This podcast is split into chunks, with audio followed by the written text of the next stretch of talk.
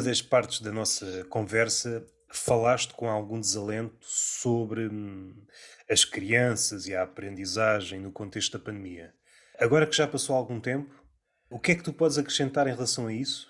E talvez para dar contexto, não estou no terreno para perceber as coisas, eu vejo de fora. Antes da pandemia percebi que já havia uma distância imensa da criança e não é preciso só ser criança. Os adultos também foram foram nessa corrente. Uhum. Assim que apareceu, se quiséssemos demonizar alguma coisa, seria o smartphone. Eu acho que a partir do momento que o smartphone entrou nas nossas vidas como está hoje, a nossa forma de estar no mundo mudou completamente. E a pandemia foi um aceleramento, mesmo que quiséssemos estar com o outro, o outro foi-nos vedado. O outro só chegava a nós pelo ecrã. Uhum. Supondo que ainda há diferenças entre as crianças e os adultos, o adulto de hoje, lá no seu âmago, quer ser criança, quer ser um eterno jovem. As coisas negativas é que nunca chega a amadurecer, tem sempre os vícios da criança. Mas focando apenas nas crianças, o que é que achas que, que ficou, quase soar a profecia, mas como lidas com as crianças frequentemente, o que é que achas que ficou? Ou que traumas é que podem surgir daqui? Ou, se calhar traumas é uma palavra forte, não podemos ter medo Uhum. de usar palavras fortes. A percepção é que vamos ter da pandemia daqui, sei lá, 10 anos, 15 anos, 20 anos. Quando olharmos para a pandemia com enfoque na relação entre, entre aluno-professor, entre aluno-livro, aluno-escola, estas relações foram perturbadas. Se pensarmos numa relação como um casamento, as coisas já estavam quase a arraiar o divórcio. Como é que achas que hum, ficamos? Achas que há forma de sair daqui? Estava a tentar lembrar-me quando falámos a primeira vez, não sei se te recordas qual foi a referência. Sabes, se eu tinha, em que escola é que eu tinha ido? Não, não falámos Não, sobre isso, acho, se acho que não, não. acho que não, acho que não. É assim, eu, eu também estou nas escolas, vá num contexto um bocado diferente, não é? Aquele contexto dentro da sala de aula, mas fora da aula, estás a entender? Não consigo também avaliar a parte de, de como o aluno está em sala de aula, porque quando eu vou, eu, o pessoal que faz workshops, eh, vai para tirá-los dessa formatação. És a parte fixe, és a parte aliciante que acontece na escola. Depende, porque eu às vezes chego lá, não sei o que é poesia, e eles. "Ah." Portanto, depende, tenho que vender a, a cena do, do rap e do hip hop, e mesmo assim não, não peguem em alguns deles. Mas eu acho que eu estive a, a ler um pouco sobre isso também depois de falarmos, porque, porque foi significativo. E eu acho que a pandemia afetou muito esse processo de aprendizagem, não é, dos alunos. Ah, e a minha irmã, ela é professora. Ela era professora em Macau, agora já voltou para Portugal. E lá em Macau as coisas ainda eram mais rígidas em termos de. Como é que se chama aquilo que a gente ficava em casa? Isolamento, confinamento. Era o confinamento, era muito Sim. mais rígido. É, acho que ainda é, não é?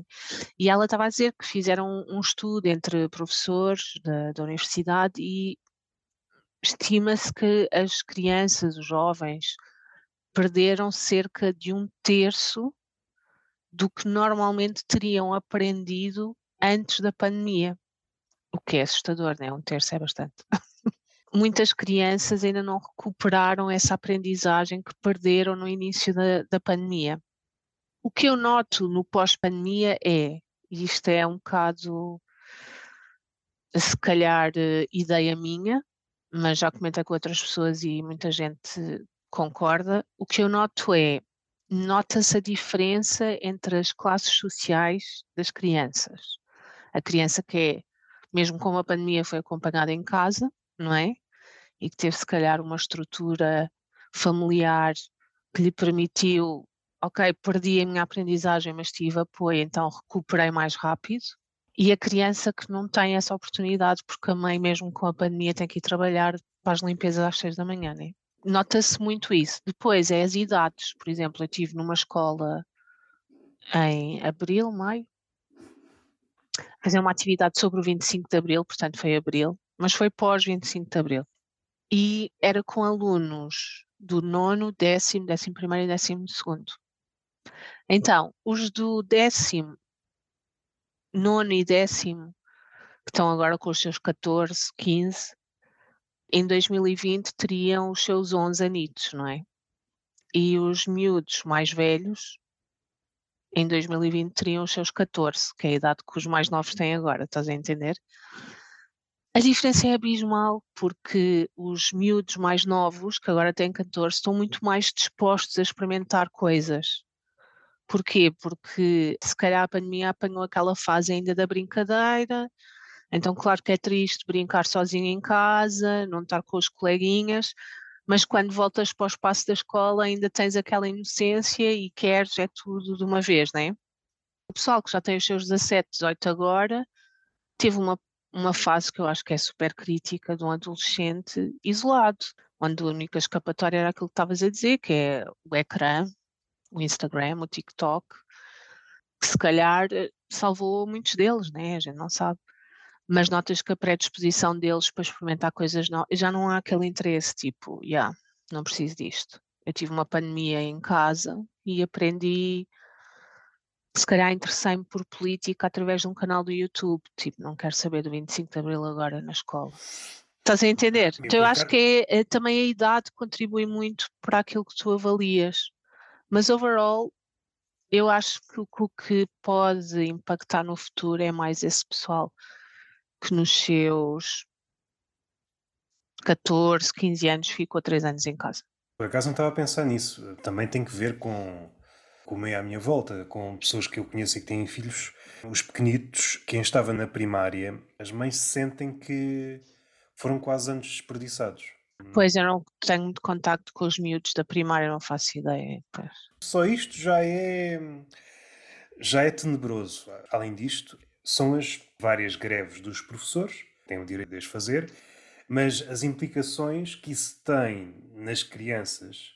Estamos a pensar na mesma coisa, só que uma idade crítica no que toca uhum. à aprendizagem. Tu estás a pensar em idade crítica no que diz respeito à vida. Sim, desenvolvimento, sim, sim, sim. social. É. Os anos da primária são críticos. Críticos. Sim, sim, sim.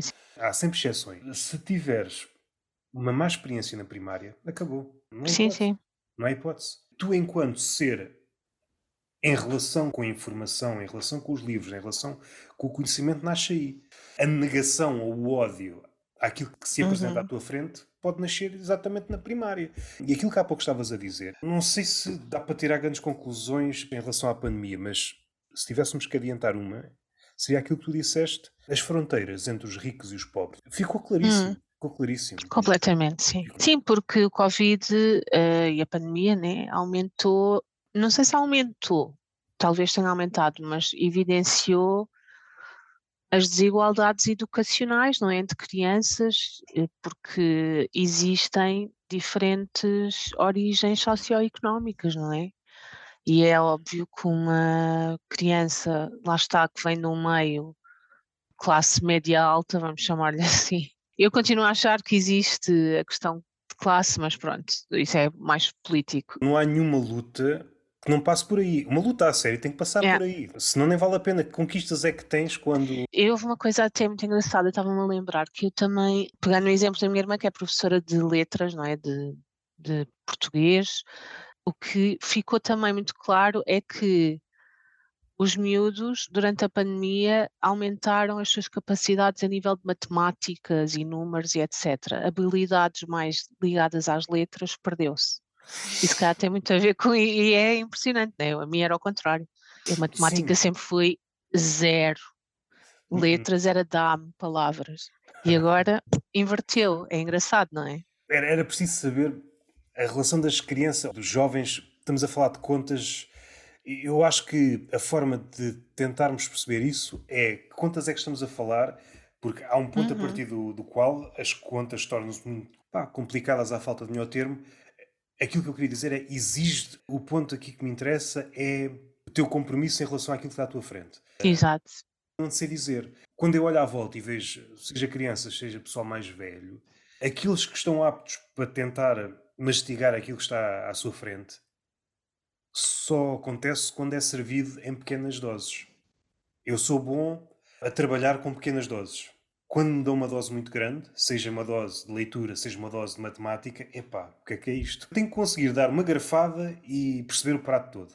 Se eu não consigo perceber Uhum. o prato todo numa garfada, esquece. Sim, sim, Eh, sim, sim. isto é válido para qualquer uma das disciplinas. À medida que vais caminhando, as coisas tornam-se tornam-se mais corpulentas, tornam-se mais densas, tornam-se labirínticas até. A matemática é sempre cumulativa. Tu podes passar para o passo seguinte, mas só consegues dominar o passo seguinte se souberes tudo o que está para trás. Senão nem vale a pena. Uhum. Para te movimentares também na- nas letras também. Talvez não seja tão claro, mas acho que também. E a minha dúvida é sempre essa. Parece que estamos talhados, seja pela internet, seja por esta vida de ecrã, esta vida de ecrã, consumimos pequenos trechos, e as redes sociais são a prova disso. O que bate são pequenas coisas, pequenos poemas, pequenos vídeos, pequenos trechos de comédia, tudo a tender para o trailer. O trailer Yeah. é cheio de momentos espetaculares, não pode haver momentos parados. E eu sinto que a maioria de nós já anda assim na vida. Nós queremos coisas pessoas- e pessoas formato trailer. Queremos só pessoas em formato trailer. Estou-me a rir por causa disso, porque- porque é mesmo isso, e eu ando a pensar nisso ultimamente. Tu só queres pessoas em formato trailer. Imaginando, eu estou a esticar o raciocínio, isto pode ter muitas falhas. Num primeiro encontro com alguém, a pessoa apresenta-te o trailer. Muito fixe. E só explosões e, e os melhores momentos. Yeah. E caraças. Tu vais percebendo o Vendo o filme. Vais vendo o refugo. Aquilo que não, não aparecia no trailer. É pá, isto é chato como a caraças.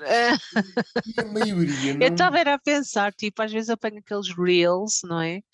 Do pessoal, tipo, a fazer comida, e eu fico fodida, meu. Ai, posso ser, não é? Podes à vontade, à vontade. Ok. Porque eu quero ver que merda é que eles estão a pôr ali, é tipo, cebola, não sei o quê, malagueta, e eu tipo a meter pause, estás a ver? Para apanhar a merda da receita, é bué, tudo, calma, podes respirar. E então há um que, faz as cenas bem rápido, velocidade, não é que no TikTok dá para editar isso tudo, e depois no fim manda com o pano da louça para a câmara e não sei o quê, grande violência para fazer um Mas isso... card. Sim, sim, sim, sim. sim. mas, nesse caso, como acontece em vários casos, é- é claro que há, há muita gente que vê vídeos de comida, prato qualquer, sem intenções de fazer, mas há pessoas que o fazem. Um vídeo que se apresenta como é um guia para fazer determinado prato. Se eu fizer isto lentamente, não tenho público. Então vou fazer isto rápido. Quando eu faço rápido, deixa de ser um guia, porque é tão rápido que as pessoas não conseguem segui-lo. Este lado é fascinante. Eu acho que as pessoas querem saber como é que se faz determinada coisa, seja na fotografia, seja no vídeo, mas as pessoas não têm tempo. Mas sabes que eu uma vez eh, chateei-me com o Instagram por causa disso. Porque tinha uma, aquelas coisas do Stories, façam uma pergunta não sobre o quê, já não me lembro. E o pessoal fez e eu depois ia responder e gravava, só que aquilo tens quanto tempo? Nem sei. Não sei se agora é um minuto. É bem segundos e eu, Antes era 15, pai, acho eu. eu a gravar mesmo, ah, respondendo aqui, piriri, acabou. E eu, foda-se, olha, apaguei tudo, chateei-me, já não falei com Não ninguém. me deixam falar. não me deixam falar. E ah, não me deixam falar. Não esquece. Talvez seja mais grave na malta mais nova. Tu só consegues falar ou só consegues relacionar em trechos de 15 ou 30 segundos. Isto está-me a dar bem piada. Desde... Porque eu estou a fazer grandes filmes. O pessoal não sabe falar, estás a ver? O pessoal só sabe grunhir já. Não tem tempo a processar eh, frases. Encontramos o modus operandi da sociedade, mas manifestações disto, quando tu percebes alguém a falar, pode ser um político, pode ser um ativista, seja quem for. Se calhar tens que pôr pausa no discurso porque é tão rápido que não percebe o que é que ele está a dizer, mas se tiveres esse trabalho, deixa lá ver o que é que ele está a dizer, percebes? Ah, ele não está a pensar. Ele está a sacar, não sei se consciente ou inconscientemente, coisas que ouviu e está a juntar tudo. Estas são as palavras-chave. Eu, quando falo neste assunto, esta palavra tem que vir. É só um churrilho de palavras que ele acha que gera uma falsa empatia. Yeah. Eh, tu não queres chegar ao outro. Como é que eu consigo lucrar de alguma forma? Mas, Exatamente. em última instância. Olha que isto capítulo- vai abaixo. A gente volta. Ah, eu vou Não. preocupada, eu é traumatizado. Vão-me cortar a fala, meu. Aqui, aqui não é tanto, não é 15 segundos. Aqui- Não sabes se gostas desta cena toda do speed up Não. trailer. Para onde é que nós vamos? Porque às vezes eu tenho aqueles momentos em que penso, pá, se calhar estás a ficar velha. Se calhar, tipo, os nossos pais e avós, quando apareceu a internet e a gente andava no, no Mirk e no. Estás a ver, diziam, fogo, agora estes gajos, não sei o quê, só querem é computadores, pá. Mas por outro lado, pá, eu acho que nós somos de uma geração, eu acho que temos mais ou menos a mesma idade, não é? O pessoal que nasceu 80, não é? Até inícios dos 90, somos uma geração que acompanhou este crescer de internet. Conhece Então nós estamos depois, não é? habituados. Se nós não estamos a curtir esta cena de fast food information, eu acho que é engraçado teres alguns reels rápidos até com cenas cómicas, pá, tem piada e eu rio. O problema é quando é a regra. Problema É a quando, regra, exato. É quando só isso e o pessoal já não tem paciência para te ouvir. Estás há mais de um minuto a falar? em última instância, todas as pessoas estão a seguir uma lógica capitalista da eficácia. No limite, o que queres do outro. E é muito engraçado, sobretudo quando é um ativista que diz defender determinada ideia, mas na prática o que ele está a fazer? Ele olha o outro como um objeto. Eu quero daqui até aqui, quero um minuto de ti. E é só. A seguir passa outro. O que ele está a fazer é como se entrasse no hipermercado. Eu Uhum. quero isto, ponho aqui. Eu quero isto, ponho aqui. Não quero atrito nenhum. Atrito no sentido em que eu digo uma coisa, tu dizes outra, e entretanto, o rumo da conversa que eu pudesse eventualmente ter estipulado vai dar uma guinada. Eu tenho de estar aberto às guinadas que tu possas eventualmente suscitar e vice-versa. Caso Uhum. contrário, à superfície é um diálogo, mas bem fundo é um monólogo. Eu só te quero enquanto reflexo das minhas palavras, não quero mais nada de ti. Quando vais fundo, fundo, é tudo uma farsa. Yeah. Quando te aproximas da eficácia, que é para aí onde nós vamos, onde é que podemos cortar? Está mais, está mais. E vais encurtando, encurtando, encurtando, e entretanto só tens um- uma mensagem muito curta, como se fosse uma espécie de iogurte ao qual tens associado um slogan. A única coisa que tu podes dizer é uma espécie de slogan associado à tua pessoa, para não chateares o outro. E o outro, ao ouvir o teu slogan, eu li Alves, depois o teu slogan, me apetece-me levar, não me apetece, vou passar ao outro. Eu estou aqui no corredor dos iogurtes, vou ouvir todos os slogans. Só tens paciência para isso, não tens paciência para mais nada. Uhum. Parece-me que está sempre nos antípodas do que é verdadeiramente ser humano. Ser humano é um regime lento. É estás preparado para o imprevisível. É inconciliável com o mundo de eficácia. Nós somos seres cheios de falhas. Sim, sim, sim, e complexidades, sim. Para além de que a cena dos Reels e dos TikToks é que é, eu acho que às vezes também há aquela ingenuidade de ah, olha, aconteceu, não é? Desenvolveu-se assim organicamente. Não, claro que, que é uma estratégia também para viciar as pessoas, não é? Tá, há imensos artigos que falam sobre isso, de é o vício de estar sempre a passar à procura daquilo que te faz sentir eh, bem, que te faz rir, que te faz. E 15 segundos, estás a ver? E é bem estranho isso. Só estava mais a pensar na questão do, dos efeitos de consumir coisas cada vez mais curtas Sim, sim, e, as, sim. e as repercussões. Mas isso que estás a dizer é já uma postura paralela à do consumidor, de eu estou a escolher, eu sou o senhor da minha vida, este não, este não, este não. É uma espécie de. É propositado, não é? Sim, é propositado, mas nessa posição é como se fosses o senhor de um mundo que não existe, na tua cabeça Claro. existe. É transformar o mundo numa espécie de Tinder. Este não, este sim, este não, este sim, este. Põe-te quase num, num pedestal. Em última instância, tu não estás a avaliar nada. É que não estás mesmo, não. É. E sabes que os efeitos dessa, desse aceleramento, porque é isso, nós estamos a acelerar e às vezes convém andar devagar para chegar mais longe. Ou mesmo Eh, para eu não chegar a lado nenhum, ou mesmo para não chegar a Yeah, lado só nenhum. para, para estar, né? Só para estar. E eu noto isso no Slam, em discursos tão simples como, sei lá, 2012. Quanto tempo é que eu tenho? 3 minutos. É isso, não dá para nada. Agora é o contrário, 3 minutos, mas posso dizer mais do que um poema em 3 minutos? Tipo, what? Não, é não tens uma coisa. Para já não precisas de gastar os 3 minutos, é 3 minutos máximo. É uma coisa que tem acontecido muito. 3 minutos é bué. Quando há 5 anos era. É, é engraçado. Sim, mas faz todo o sentido. Não é? Que giro. Ah, Giro, estou a dizer giro para não dizer merda, mas pronto, Há coisas que tu consegues passar em formato real. claro. 30 segundos. Mas quando queres passar uma ideia mais complexa, precisas de mais tempo. Yeah. E nós estamos a chegar a um ponto em que só queremos coisas muito curtinhas. Queremos muito curtinhas, ou então sucede um, um fenómeno que é nós queremos falar das coisas mais complexas, mas num formato mais curto. Yeah. Não, é impossível. Saem assim uns Frankensteins assim um bocado estranhos. Por isso é que vês o mundo como está, né? Não há, não há diálogo, não é impossível. Tipo, é tudo atalhos de pensamento, ninguém fala. Nós já falámos sobre isto na última conversa, Já, né? já. mas as pessoas não estamos a ficar falam velhos, sobre já as estamos a coisas. repetir as coisas. Não, porque eu sinto muito isso até, pá, com o pessoal amigo meu. de há anos que a vida depois acontece e que a falar de certos temas, principalmente quando falas de questões socioculturais ou estigmas, não é, sociais, tu não podes dizer, ah, pois sim, é, sempre, é tudo a mesma merda. Estás a ver esse atalho de pensamento de exemplos que eu estou a pensar são todos maus e podem depois ferir suscetibilidades.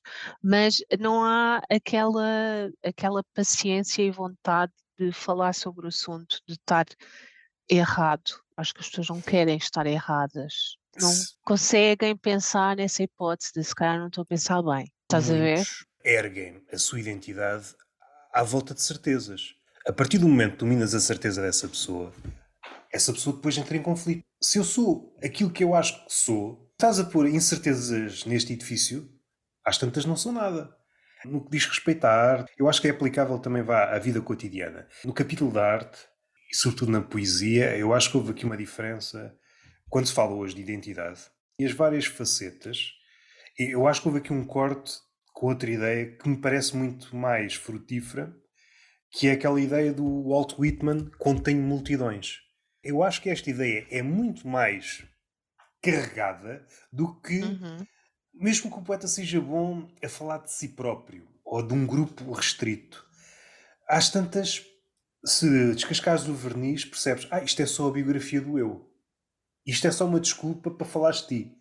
Nos comediantes que vão para o lado mais ativista, percebes, ah não, arranjaste aqui um subterfúgio para falar de ti. O outro não interessa. E o que interessa verdadeiramente na arte é ir em direção ao outro.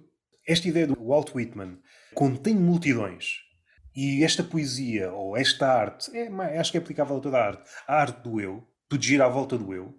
Vou vestir a pele do velho do Restelo, mas parece-me que houve aqui um retrocesso enorme.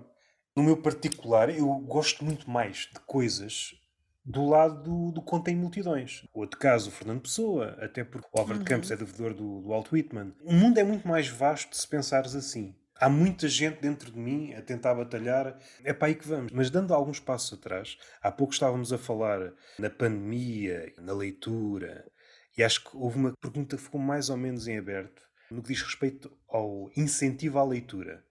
Achas uhum. que é uhum. possível inculcar um putinho que já olha de lado para os livros, é pá, não quer saber desta porcaria, isto faz-me mal aos olhos, com algum jeito. Podes não encontrar logo à primeira o teu tipo de livro, mas procurar é capaz de encontrar qualquer coisa que te agrade. Uhum.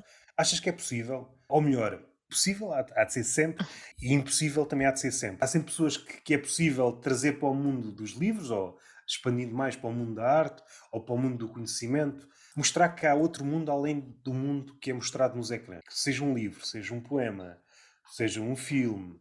Aquilo que ele mostra, além do objeto que está contido nesse objeto de arte, é a possibilidade de repousares. Aquilo que há pouco estávamos a falar, num reel, num TikTok, num formato muito curto, pode dar uma mensagem, mas não te ensina a outra mensagem que é a possibilidade de abrandares. Exato. Uh, é te dar se... tempo de interpretar aquilo que tu quiseres também, né? Esta mudança de velocidade. O nosso mundo é veloz entras em contato com um livro, com um poema, o facto de estares a, a conversar com o poema, mudas de velocidade. E só esta ideia de é possível viver com outra velocidade. Isto é um ensinamento tremendo. É possível viver num mundo com outra velocidade. Ah, então eu vou sair uhum. para o mundo e começar a olhar todas as pessoas de novo, porque isto deu uma outra, outra visão das coisas. É aquela imagem já gasta, mas quando estás num comboio a alta velocidade, se olhares, é só manchas, não é? Vês borrões e precisas de abrandar para voltares a ver as formas das coisas, não é? É tudo indistinto, é tudo quase a mesma coisa. Sim. Voltando à pergunta, em X dá partes, uh, o incentivo à leitura, o que é que achas que é possível fazer? Sei lá, tanta coisa. Eu acho que também passa muito pelos livros em si que são editados. Também depende estás a, se estás a falar da população que é jovem ou dos miúdos mesmo pequeninos em casa. Até podemos dividir é. isso, os putinhos, os mesmo putinhos, e depois já. Pequeninitos? Sim, os pequenitos, os pequerros. Os pequeninos são maravilhosos porque eles adoram livros. A cena é essa. Tipo, não conheço nenhuma criança de 3, 4, 5 anos que não goste de livros. Então, hoje em dia tens livros muito fixes, que com texturas, eles tocam, com cores, blá blá blá. E eu acho que é um bocado o ritual mas lá está, isso depende muito das famílias e acho que aqui é onde está a questão. Yeah, yeah, tipo, yeah. eu faria eu não tenho filhos, mas a ideia de ler todos os dias antes de dormir uma página ou qualquer coisa, e não é ler tipo, era uma vez, piriri, piriri, agora dorme. Não, é tipo, olha, o que é que vai acontecer agora? Eu faço isso com a minha sobrinha, olha aqui a formiga, o que é que vai acontecer? E ela inventa, sei lá, abrir um bocado as asas da imaginação da criança, diria eu. Mas o que é certo é que não há, nem toda a gente tem essa disponibilidade. Para os mais jovens é desmistificar a ideia do livro enquanto objeto superior. Para já porque eu acho que há muitas famílias que têm livros na estante que nunca os abriram. Ah, isto era o livro da tua bisavó, era os Maias, do Essa de Queiroz, blá, blá, olha esta coleção de Sim, houve, Castelo Branco. houve aquela É. fase, não sei se estás a dizer a mesma coisa, acho que estamos a falar. Houve ali uma fase que muitas de famílias compravam coleções de livros, coleções. sim, do, do círculo de leitores, porque eram aqueles, aqueles vendedores que era porta a porta e naquela altura ninguém sabia dizer que não. É? Ninguém sabia dizer que não. Eu Aconteceu tenho, a minha, a minha Sim, mãe comprou tenho- dessas cenas, Eu, tenho- também tenho alguns dos meus pais. Não, eu já comprei alguns depois desse. Do Camilo Castelo Branco. São dessa coleção. Alguns do Aquilino Ribeiro também. Do Essa de Queiroz também. Para mim serviram. Vi esse tipo de livros e ainda hoje vejo em algumas casas. Daqui para a frente. Eu acho que também tem que haver uma adaptação do, do que se edita, pa- eh, mas eu acho também, estava a dizer, que é importante desmistificar, porque, claro que para um puto agora de 15, 16 anos, vais olhar o Kafka à beira-mar ele cospe na cara, né? Tipo, então é, é também a ideia de qualquer coisa serve. Um panfleto, um artigo na net. Simplesmente é aquilo que estavas a dizer, é aquela pausa para ler. Ler que- qualquer coisa, né? Percebo em parte, mas não achas que também podemos cair numa postura demasiado condescendente e infantil? Foi ainda esta semana, estava a ouvir um podcast com uma ex-professora de novo artigo ortográfico. Por acaso tocou lá numa parte engraçada que eu não, não estava ciente disto. A distância entre o português do Brasil e o português de Portugal é maior do que entre o português e o galego. Esta Sim. coisa de dizer ah, o português do Brasil ainda é português. Às tantas já não é. Às tantas já é outra língua. Há já muitas diferenças e a tendência é para, para se tornar outra coisa. Os jogos políticos, e ela conta porque esteve lá desde o início, envolveram muitas pessoas que nada tinham que ver com a língua, ou melhor dizendo, viam os assuntos da língua de fora. Eram burocratas, eram pessoas com Uhum. folhas de Excel. Não se preocuparam realmente. Não era para aqui que eu queria ir. Eu queria para outro episódio. Já falei aqui há pouco a brincar do, do velho do Restelo. Foi retirado do programa porque ah, as Uhum. crianças, os Lusíadas Já estou a perceber, estás a, a- a- se esta descomplicação da leitura não pode ser mais prejudicial do que Sim, é porque benéfica, né? Estamos a, a facilitar demais. no caso do Camões, na altura que eu li na escola, também epá, devo ter gostado de algumas coisas, mas não foi alguém de eleição. Mas, envolvidos estes anos, como nós temos Camões, a Inglaterra tem o Shakespeare, a Itália tem o Dante, são aquelas figuras incontornáveis. Das poucas, pertencem a um grupo muito reduzido de pessoas, neste caso poetas, que Uhum. há um português antes e um depois de Camões. Nós somos aquilo que somos hoje, enquanto falantes da língua, graças a um Camões. O mesmo podem dizer os italianos graças a Dante e o mesmo podem dizer os ingleses graças a Shakespeare. Um capítulo prático dos livros. Aquele livro que tu estás a pegar em língua portuguesa é o graças ao Camões. O Camões estava lá antes. E há outra coisa. Ele vai estar depois desse livro. Porque o Camões... Ouvi uma cena em relação aos clássicos. O que é que faz de um clássico um clássico? É aquele livro que hum, podes bater nele, mas ele sobrevive. E é uma boa, Uhum. uma boa definição. A maioria dos livros, se bateres neles, coitados, ficam, não, não aguentam. Yeah, despedaçam. Tem de existir um equilíbrio para tentar mostrar à criança ou ao jovem isto, isto aqui é diferente. É quase um termo arrogante, mas vá, à falta de melhor, isto é a língua portuguesa no seu limite. É o máximo. Isto é o cume. O esbatimento de hierarquias vai fazer aquilo que acontece, por exemplo, no Facebook. A minha publicação de uma piada vai estar a conviver com uma publicação, por exemplo, do Papa, a fazer concorrência a uma publicação de pu- publicidade a uma pomada qualquer. Está tudo a concorrer pela atenção. Mas eu acho que esses clássicos, não é? Esses clássicos no- tu nos programas curriculares agora para o pessoal do secundário, falas disso, né? Falas de Gil Vicente, de Luís de Camões. Ou seja, eu acho que também aí há uma responsabilização do professor. O professor tem a responsabilidade não só de ensinar, educar, mas de uh, estimular e de motivar o aluno a compreender e a interessar-se pela matéria, porque isto é uma luta de anos, né? Eu acho que depois a leitura em casa eu não a vejo como agora pega aí no clássico uh, para tu entenderes o que é que é a nossa história ou a nossa tradição literária. Eu não vejo isso, porque isso para mim é a escola a escola tem esse papel. Se calhar é um bocado estúpido eu estar a pensar assim, mas eu vejo mais em casa, tu dás a liberdade à pessoa de entender aquilo que tu estavas a dizer, de o que é que eu gosto de ler, mesmo achando agora que eu não gosto de ler, né? Há a piscina dos pequeninos e depois há a piscina dos grandes. Dos grandes, sim. Enquanto leitor, antes de entrar na água, estás a ver as duas. Uhum. E o facto de vedarem a piscina dos grandes dá a ideia, só esta piscina dos pequeninos. Eu sou o rei na piscina dos pequeninos. É pelo menos dar a possibilidade. Há aqui a piscina dos grandes, mais ali à frente há o oceano. Há várias funduras. Uhum. pode criar aqui um- uma espécie de, de arrogância. Eu, com este livro, que é feito à minha medida, eu sou senhor do mundo, porque o mundo de um livro mais curto é um mundo mais simples. É possível dar o salto, há pessoas que não dão o salto a nível de, de livros. Sim, mas por exemplo, tu tens putos, ah, estou a dizer putos com maiores carinhos, ah, mesmo, mas mesmo. Imagina, tens miúdos que estão numa de pá, estou-me a cagar, eu quero ouvir tipo a minha música, estou bem na cena do trap ou do rap, estou a usar isto como exemplo. E por acaso há um livro maravilhoso sobre a história do hip hop, como é que nasceu, de onde é que vem, ligado ao movimento civil dos Estados Unidos da América. Esse miúdo, se, pedir a um pai ou uma mãe, ah, eu quero este livro. Ah, não vais agora ler esta merda, não sei o quê, só o pessoal do gueto. Há muito esta. Ou então compras o livro, né? Compras o livro e o miúdo vai começar a ler. "Ah, Isto é o movimento civil dos Estados Unidos, isto vem de onde? E vai gerar interesse. Ele, se calhar, agora já vai ouvir falar, sei lá, de um Saul Williams, e se calhar vai mais atrás e vai ouvir falar de uma Audre Lorde, e vai começar a ouvir conceitos. Ok, estamos no plano muito comunidade social, etc., mas que pode ir andando para trás, para trás, ou aqui e acolá, que lhe suscitam interesse, não é?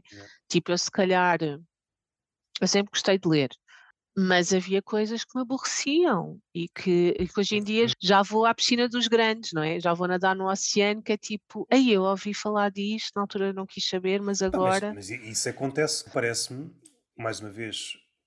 E isso pode ser uma estratégia, só para, para concluir, de tu também, tu, entre aspas, o pai ou a mãe ou quem quer que seja, dar essa liberdade. Tipo, queres um livro sobre uma coisa que eu nunca pegaria naquilo. Não é sobre ti, é sobre o teu filho ou a tua filha, que ela é uma coisa sobre identidade de género, estamos a falar de coisas atuais. Livros sobre identidade de género, sobre racismo, sobre a luta antirracista, tem montes de informação que vão, se calhar, ligar a clássicos do antigamente, Yeah, yeah, mesmo que tu vás ler com raiva, né? Tipo, Luís Camões, quem é esse gajo? Mas vais ler e vais entender a Não, história. vê se eu não me esqueço disso, que eu. ah, E ias falando e eu estava aqui a pensar num. Ou essa Uhum. possibilidade de chegar aos livros. Eu estava aqui a pensar que formas há de chegar aos livros. Há essa forma. Tens uma casa cheia de livros e Yeah, se atentares nas biografias da maioria dos escritores, por norma, é isso que acontece. Ou então tiveram a possibilidade desde cedo estarem rodeados de bibliotecas. Também é Sim. um ponto. Acho que foi descurado um pouco. Se estiveres nas grandes cidades, sim. Se não tiveres, ui, é um problema. E isto aqui mina, mina a vários níveis. Quer queiramos, quer não, o livro, como há pouco disseste, pode ser a porta de entrada para perceberes o teu lugar no mundo. Ou que há, claro outra, que sim. ou que há outra coisa para além disso. Outra hipótese de chegar ao livro. Estou aqui a pensar numa centena de escritores. Se não for o primeiro caso, há um segundo em que o mundo que está à frente deles, quando eram crianças ou adolescentes, era demasiado hostil. E eles Yeah. tiveram que encontrar um refúgio. Mesmo que o mundo te pareça hostil, selvagem, bichos por todo o lado, epá, há refúgios. Podes encontrar refúgio na música, que há pessoal que encontra em condições mais favorecidas, encontra no hip hop, mas o livro também é um refúgio muito fixe. E depois há uma pessoa de permeio que é que pode tanto estar de um lado ou do outro, ou, oscilar entre um lado e outro, que é a pessoa que tem paixão. Encontrou paixão no primeiro livro que leu, ou nos primeiros livros que leu, e percebe Uhum. que quer continuar a alimentar aquela paixão porque não encontra. Aquilo que estavas a dizer em relação ao Camões, que acontece com alguns autores, sobretudo quando são mais antigos. Há pouco a falar, já não sei a respeito de quê, mas alguém que lia alguma coisa, é pá, isto serve para quê? Verdadeiramente, muitos dos livros, sobretudo quando pensamos em literatura, não servem para nada.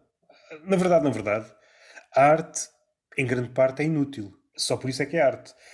A maioria das pessoas, quando se apercebem disto, o quê? Isto não me dá resultados, eu não consigo melhorar na prática a minha vida. As pessoas querem uma espécie de fórmula.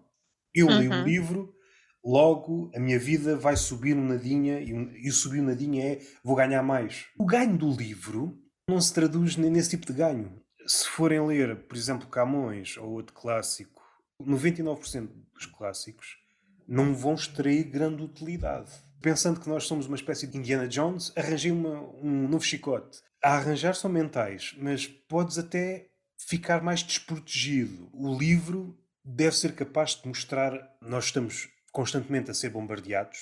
O livro é, é esse desvio. Aqui está a chave desse bombardeamento. É outro mundo que comunica com aquele com o qual convives diariamente. Quando cais para o lado da informação, pá, deixa de ser arte. Aproxima-se do jornalismo, é, é outra coisa.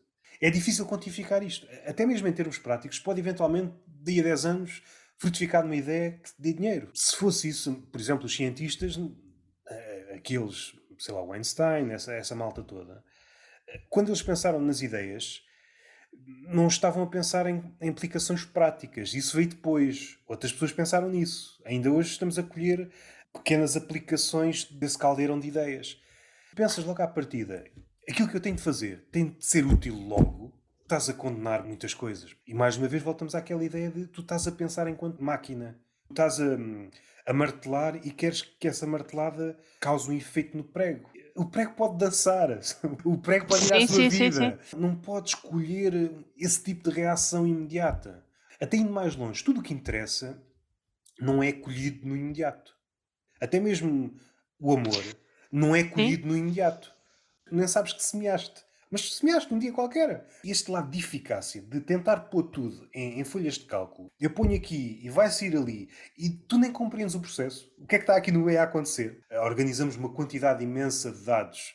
Nós sabemos que vai acontecer isto, mas não sabemos porquê. Para a maioria das pessoas está tudo bem. No limite, se não for mais nada, eu acho que a arte pelo menos dá, hum, dá-te a ver que há outra possibilidade. Há outra forma de ver as coisas.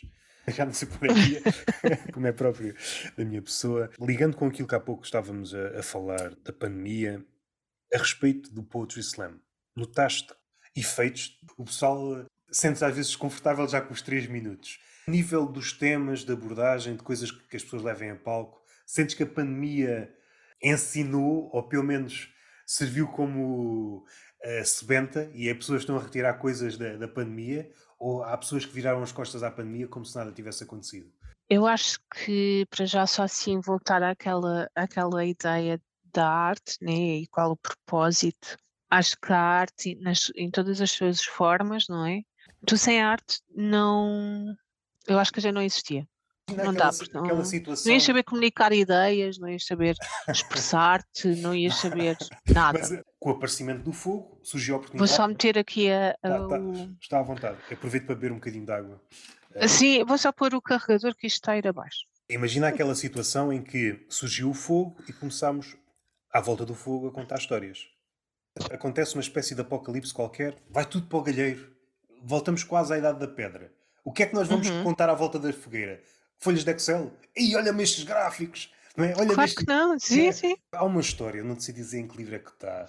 É sobre os judeus. Eu não sei se é no Antigo Egito. Eles foram alvo de várias Uhum. perseguições e é mais o Holocausto. Mas há uma história Uhum. qualquer em que eles estavam a ser massacrados. E há um grupo de judeus que, em vez de salvar outros judeus, está a salvar livros. Depois, quando confrontado, porquê é que não estás a salvar pessoas e estás a salvar livros? Pá, se não salvar as nossas histórias, o que é que me serve salvar? Depois não Estás a ir de. Ex- exato, Não mas é que estás a ir eh, de encontro àquilo que eu ia dizer, que é para a arte não só ensina-nos a expressão, a nossa expressão, não é? A, a pensar o mundo, a imaginar, como também é uma forma, para além de ser uma forma de, não de terapia, mas terapêutica, não é? De encontrar beleza na vida, mas a arte também serve para capturar, não é? E registar momentos no tempo, eventos históricos, até se formos a pegar na, sei lá, na pop art, um, Andy Warhol e tudo mais, há um contexto social. Era aquele otimismo do pós-guerra, não é? Dos anos 50, 60, lá do, dos Estados Unidos, né? aquele boom de consumismo. Portanto, há aqui muita história que pode vir através de um quadro qualquer de, do, do movimento pop art. Cada, uh, o, o barroco, o gótico, são registros de uma época. Então é isso que tu estás a dizer, né? O que é que vais fazer? Vais deitar os livros todos fora, então perdes o registro de tudo. E é... Queres começar do zero, mesmo assim vai, se calhar começámos do zero há 5 mil anos atrás e agora andamos a escavar e a encontrar pedaços de história, né? Yeah, yeah, yeah. É, é, mesmo no plano mais prático, aquilo que tu recomendas a um amigo ou uma amiga é aquilo que tu achas que tem valor enquanto objeto de arte. Vê uhum. isto, porque isto é mesmo importante. Tu não vais dizer, ei pá, fiz este gráfico, olha-me para estes números, olha-me para estes números. Não é isso que interessa. O que realmente interessa, eu quero que tu vejas aquilo que eu vi. Até podes ver outra coisa, mas eu sinto que vi qualquer coisa aqui que nunca tinha visto. E quer que tu tenhas esta experiência.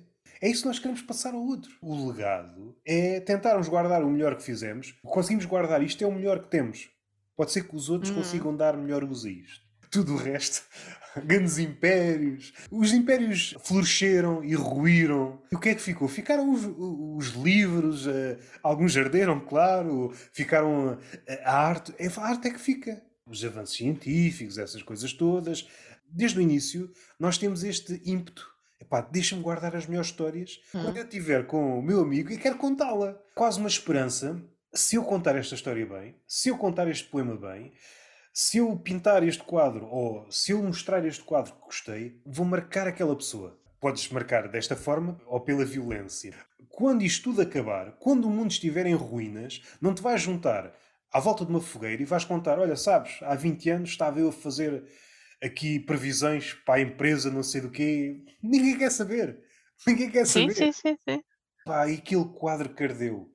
A história por trás do quadro Olha, o quadro, coisa. o quadro até ardeu porque incendiaram um museu. Isso agora remeteu-me a, sei lá, 1999, que eu fui a Paris, percebes, com a minha família. Aquela viagem, vamos todos a Euro Disney, uau, alguém ganhou um subsídio com guita mais, então bora. Fomos fazer aquela tour no Rio Sena. Então fomos ao Rio Sena, naqueles barcos, e depois tinha uns fones muito tecnológicos, já em 1999. Uh, ah, aqueles fones em que ias ouvir a história tipo Now at your right, Bryce and Brennan.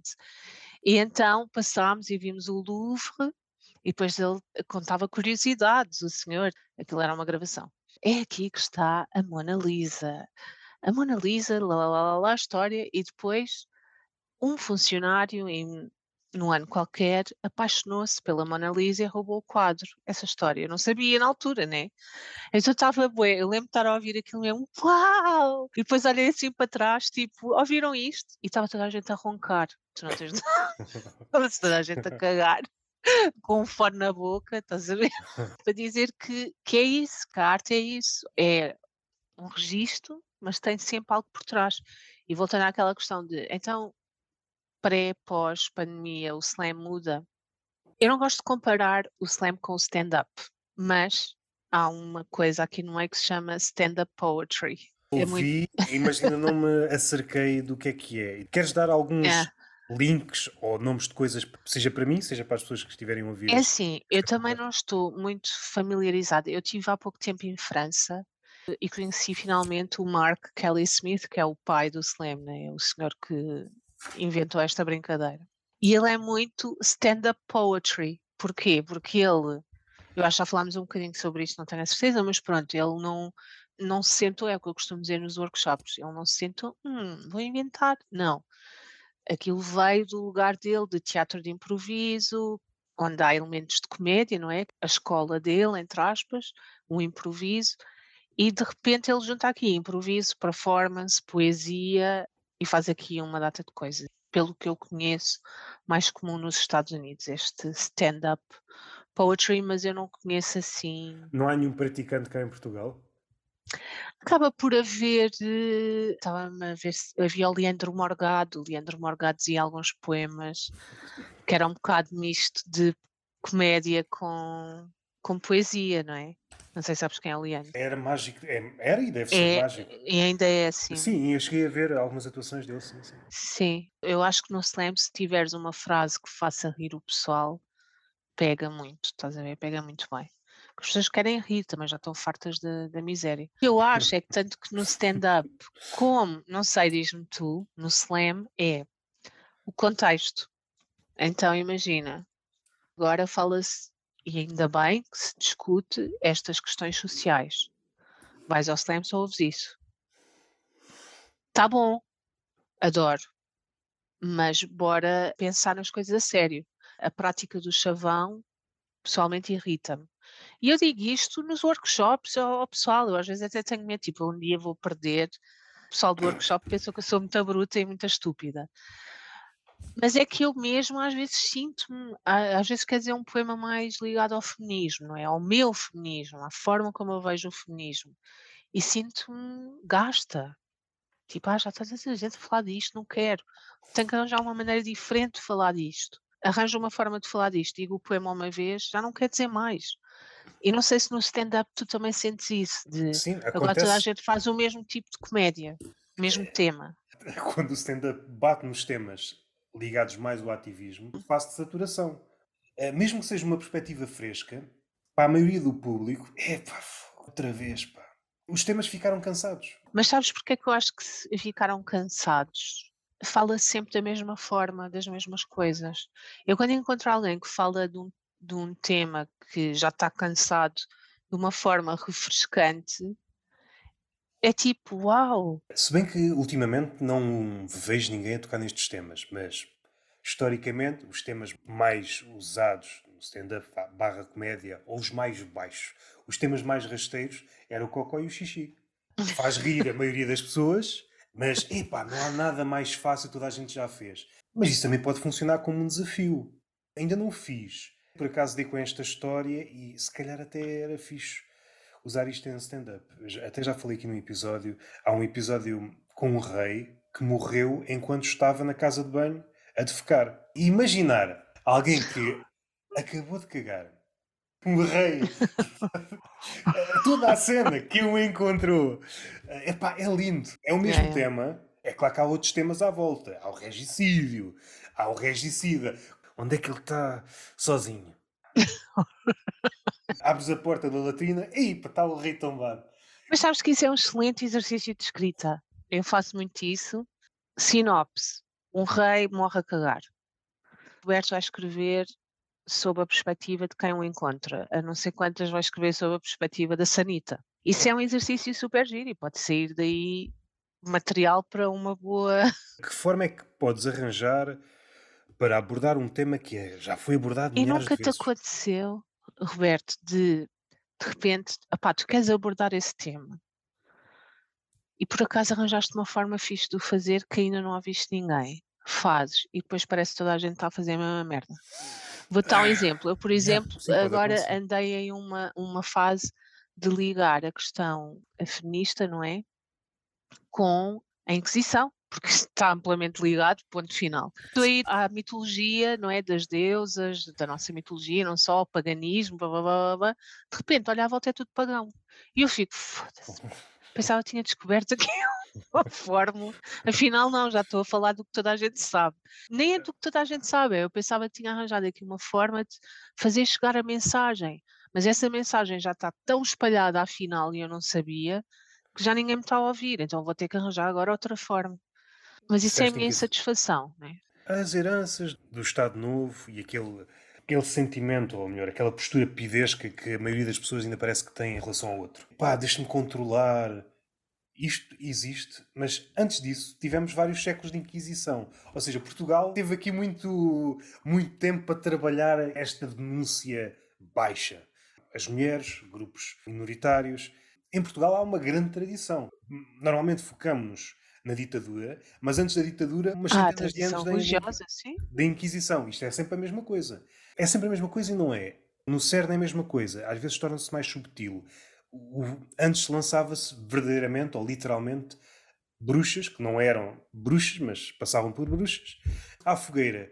Hoje a fogueira não é, a maioria das vezes, literal. É uma fogueira. É outra fogueira Sim, metafórica, sim. E o processo é o mesmo. Esta ou este é estranho. Epá, se calhar é melhor lançá-lo. O processo de linchamento continua a existir. Continua. Quando nós estamos a pensar, o ser humano é bom, o ser humano é mau.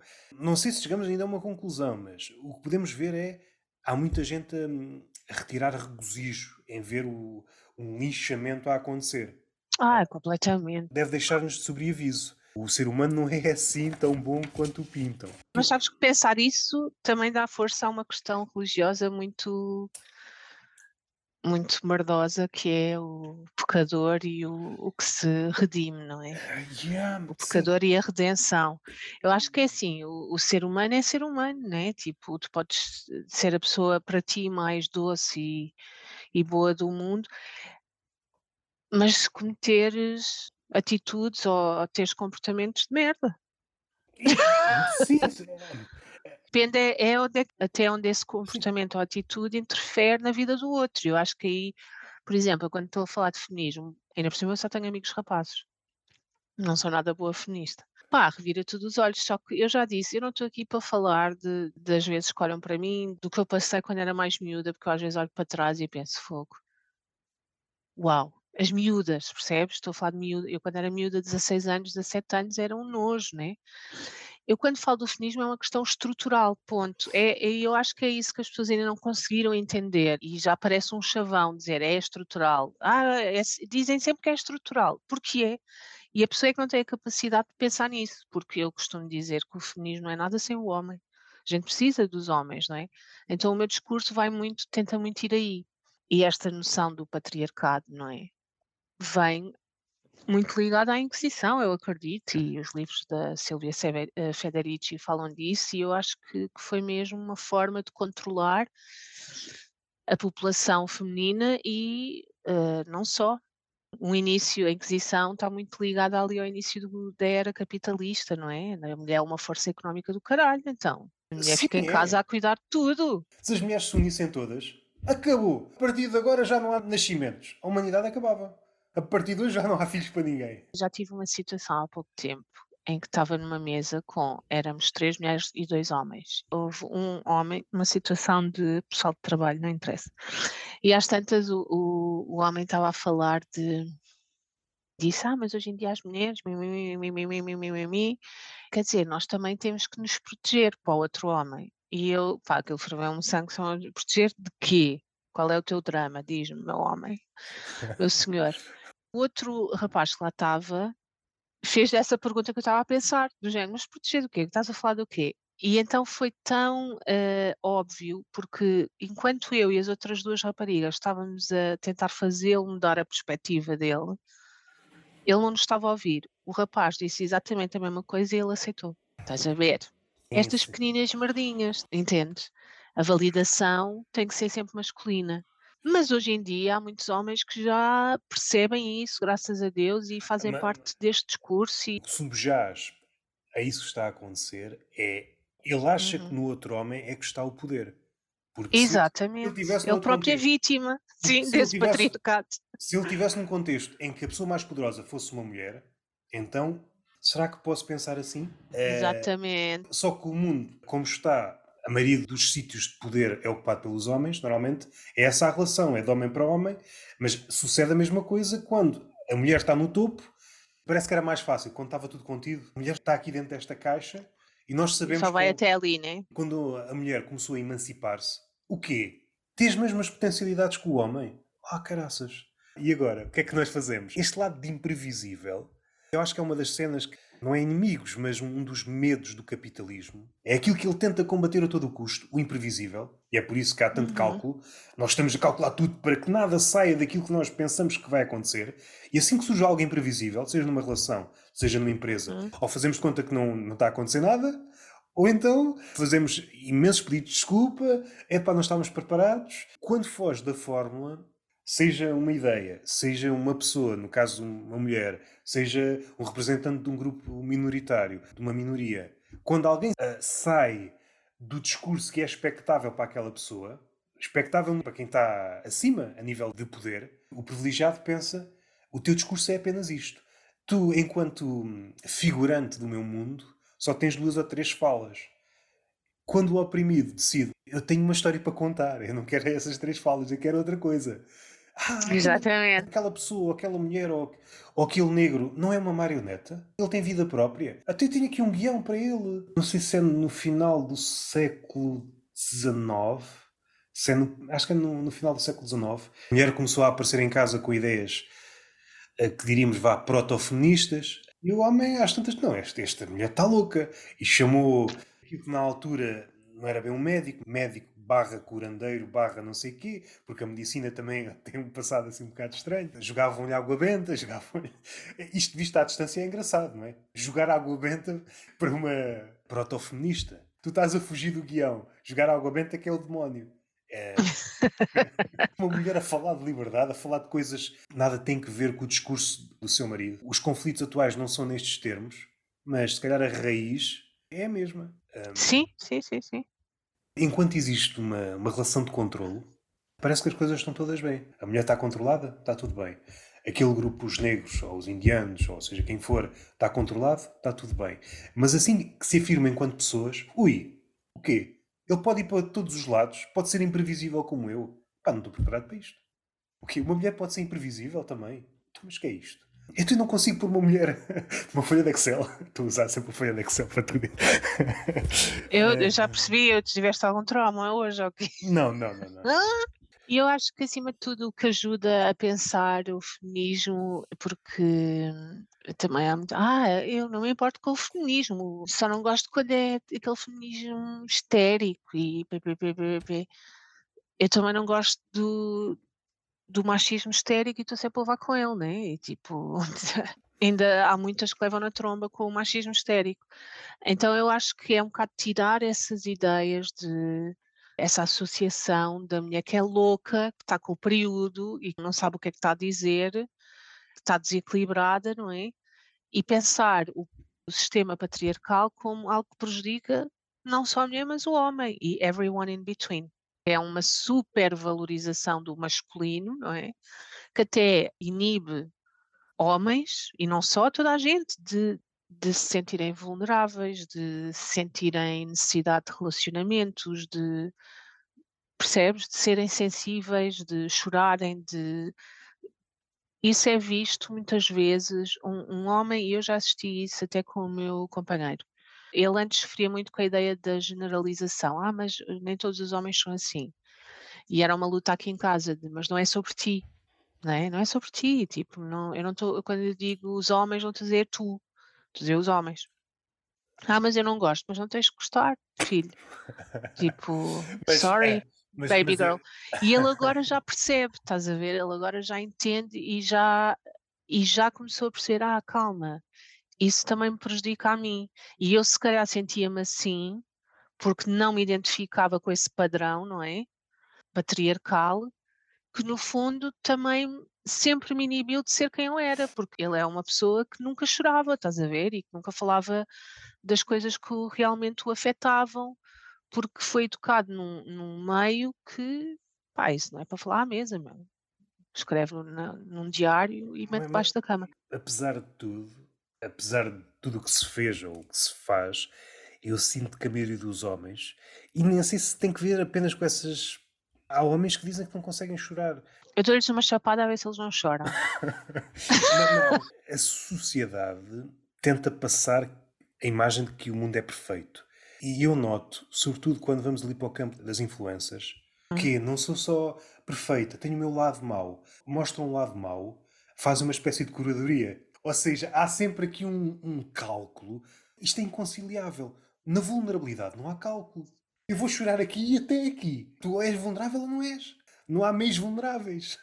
É a vulnerabilidade e a parte disso é também a responsabilização do homem, né? Que não, não... Hoje em dia acho que já, já tende a mudar, mas a gente também não pode olhar só para o nosso quintal. Lá, aqui em Almada, os homens realmente já estão muito Almada não é um mundo. Então, é um bocado isso, é, é eu por acaso sigo um, um rapaz no, no, Instagram, tu deves saber quem é, que é o Peter Castro. Sabes quem é? Estou a ver quem é, estou a ver quem é. Pronto, e ele é, fala muito e tem muita esta fala feminista, o que é maravilhoso de ver, não é? E ele fala muito disso, de, do homem, mas eu acho uma graça ao mesmo tempo, que é, ele pode dizer isto, ele pode dizer que o homem é um porco que não sabe limpar a casa, né? Mas, mas, Vão mas aprender isso, a cozinhar. Mas se for eu a dizer isso, é tipo, esta gaja está louca. das conquistas. Eh, Desculpa interromper-te, não disse isto no sentido de ele não devia dizer, não, ainda bem que o diz, graças a Deus, estás a ver? Tipo, ainda bem, Não, mas mesmo aquilo que, que o sonho é disse- equilibrar o discurso. aquilo que Sim, disseste por duas vezes, o não gostar.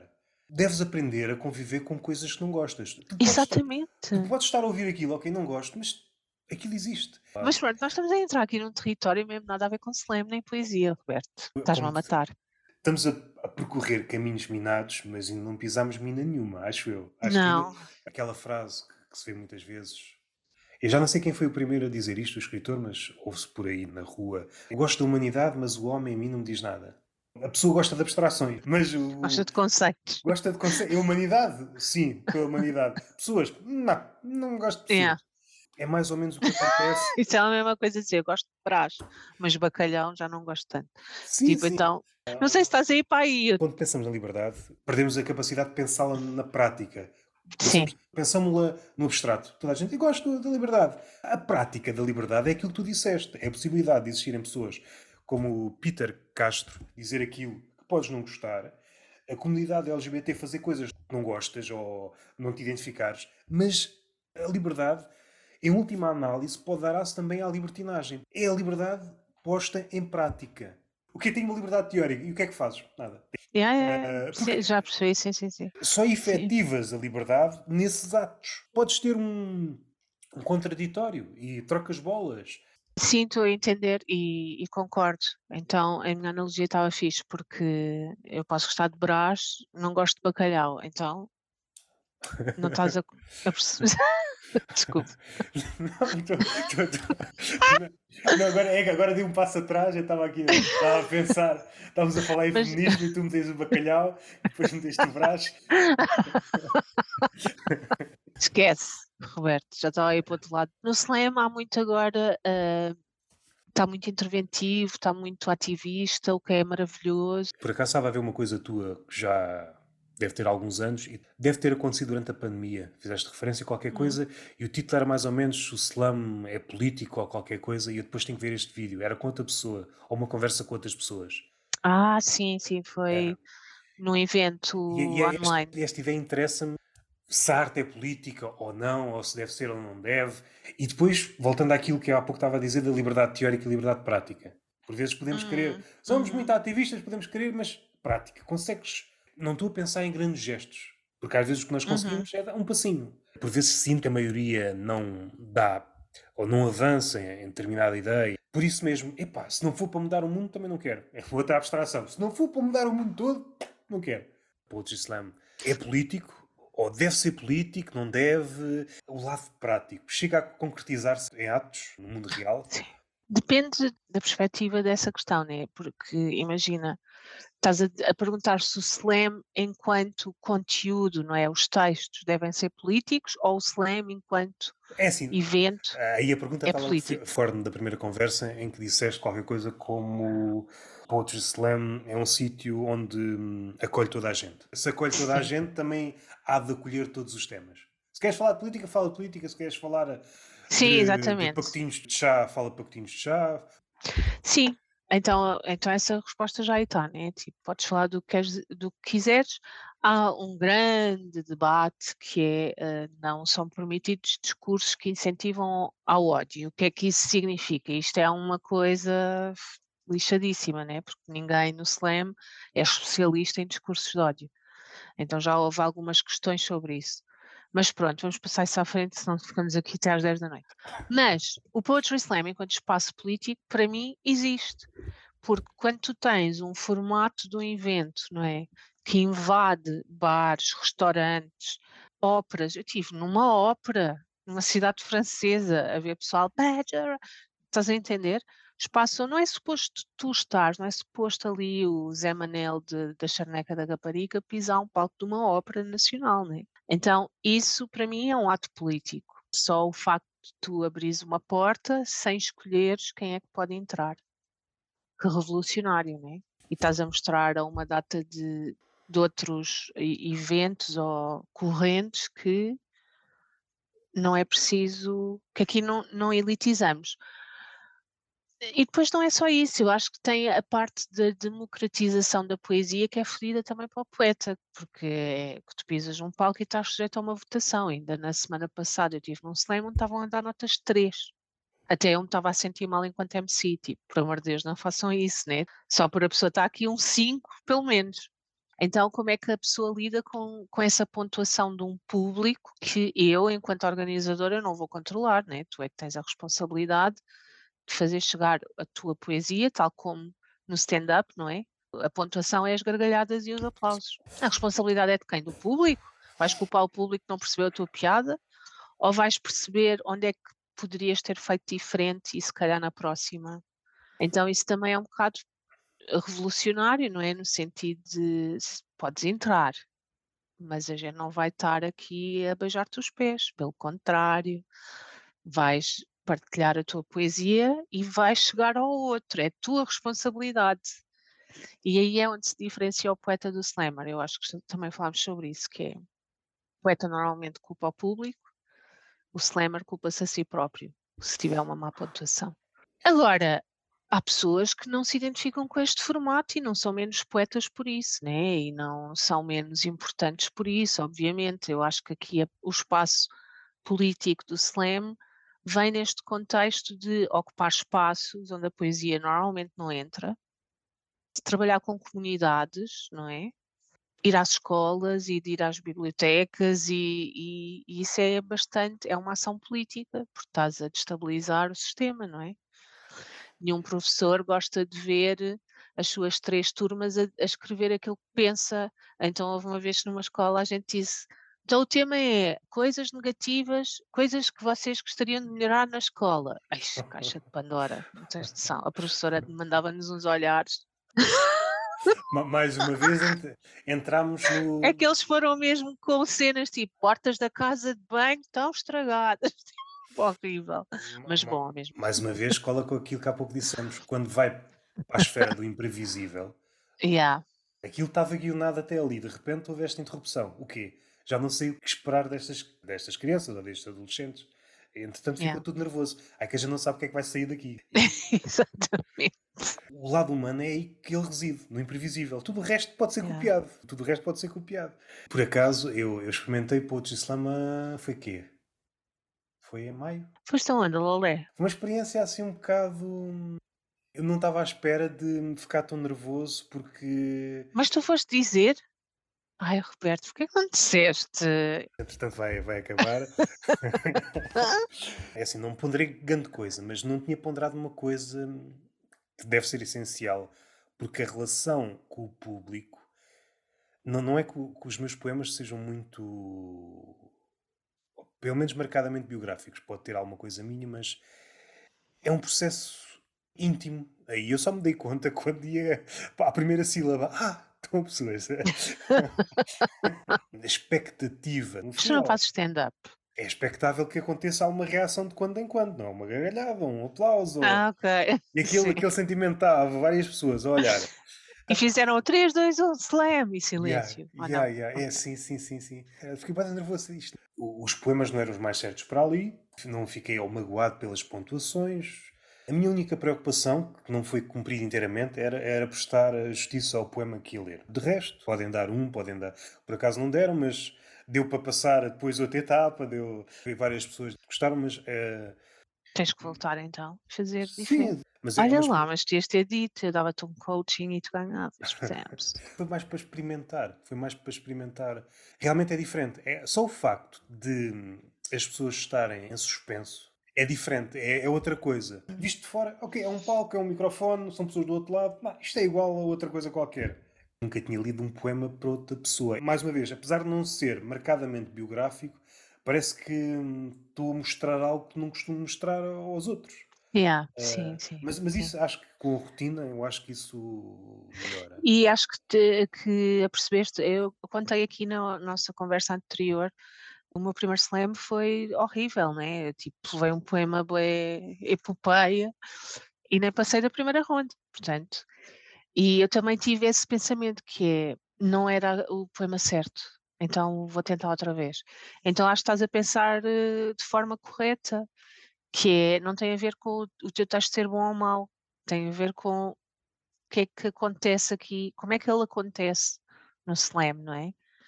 É a mesma coisa que para um stand-up dizer 2 eh, franceses e um português entram num café, tipo, não vai resultar, não é? Sim, Ou sim, sim, depende, se tu fores maravilhoso, depende do Mas, público.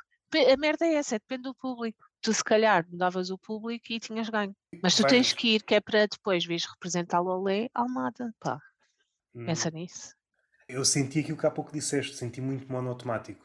O meu poema não tinha parentesco com nenhum dos que foram apresentados. Se voltar a fazer, a minha única preocupação é exatamente aquela que tive. É Fazer fazer jus. justiça, fazer justiça ao poema que leva a palco. É a única coisa. É Isso é Uh, depois a pontuação, por acaso pensei de ficar assim um bocadinho uh, tocado com a pontuação, porque queiras ou não, começas em, em comparações. Eu, Claro, eu disse claro. este poema, aquela pessoa disse aquele poema, se aquilo leva àquela pontuação, o meu não pode levar esta. As minhas primeiras vezes normalmente nunca são excelentes. Se me atirarem numa sala, não sou a pessoa que se destaca. Eu sou a pessoa que se destaca se as pessoas se mantiverem durante muito tempo na mesma sala. E se interessarem, Depois também ligando à parte do espaço político, o SEM faz uma coisa muito fixe para quem depois quer voltar e começa, olha, comunidade, cria comunidade, não é? Tipo, a cena de tu ires a um slam e de repente toda a gente se conhece e abraça-se e "Ia, posso ir só dizer um sim, poema, blá, blá, blá." e- isso, isso não, não- isso não- também é um ato muito Sim. político, porque Sim, sim, sim. No fundo, no fundo é isso que nós queremos. Queremos criar É, laços. comunidade. Às vezes é só um pretexto para criar laços. Não experienciei porque fui quase um forasteiro. depois vestido todo preto. Não fui, não calhou. Como é que ele se chama? É Martim, não é? É- Martim, sim, Ele sim, disse sim. que aquilo era ligeiramente diferente. Gostei da experiência. As ideias feitas que eu tinha para aquilo, algumas confirmaram-se em relação às outras pessoas. É um tipo de Uhum. poesia. Esse é o lado que talvez nunca abdique. Eu percebo o lado da, da performance, mas se for apenas isso, e quando não tens o esqueleto da palavra, isso não me interessa. Sim, Isso- isso não interessa, concordo plenamente. é só pirotecnia, é só fogo de artifício. Yeah. Se é isso que agrada ao público, olha, pronto. Mas eu acho que não, porque também falámos disso, né? Tipo, o pior erro de um performer, seja em que área for, é pensar que o público é estúpido. É agradar, já. as pessoas estão ali de alguma forma para. O público consegue ver o performer, não é? Se calhar pode gostar de um tipo de texto mais levezinho, mas está a escutar, só a ver as tuas mãos. Também tem parecenças com stand-up. Estou a pensar em várias coisas ao mesmo tempo, nem sei que ponto é que começa. Eh, Uma das parecenças, quando há um alinhamento, seja de comediantes, seja de slammers, quando começas a, a notar que há um tema para toda a gente e de repente surge um elemento estranho, normalmente esse elemento estranho é mesmo isso, um elemento estranho. Que o tom da noite ou da tarde é, é outro. E isto no stand-up é muito, é muito notório. A não ser que quem sai da norma seja mesmo muito bom. É assim que se canta. Não apetece cantar assim, apetece-me cantar de outra forma. Preciso mais noites para pôr no Excel. Ver? Normalmente, mas eu percebo o que estás a dizer. Não, fizeram um poema sacrifício ou não? O que é que é um poema sacrifício? É, É alguém que não- alguém, yeah. Mas é, é isso. Sacrificamos alguém que não está a competir para dizer o primeiro poema para calibrar o júri. Estás a ver? Tipo, ah, júri, para perceberem como é que funciona, Ah, vamos de- chamar aqui foi- foi a Rosa o- Maria. O Martim é que disse um poema dele. Então, o Martim ou a Jaquina ou a Rosa dita à noite. Quantas vezes, tipo, tu vês alguém que vai fazer o poema sacrifício, que a gente chama, ou whatever, ou poema calibragem, para o pessoal mais sensível, ah, e tipo, eu vejo pessoal já a virar páginas, tipo, aí ia dizer isto sobre a minha avó, agora vou ter que falar sobre não sei o quê. Claro que é uma porcaria, mas também acho que é isso o desafio, que é, se queres jogar o jogo, né? Ou se queres sair lá numa de partilhar a tua poesia, fazer a tua cena. Agora, é aquilo que eu entendo dita à noite, ou normalmente é o primeiro poeta ou o que faz o poema Sacrifício, que dita um bocado o tom.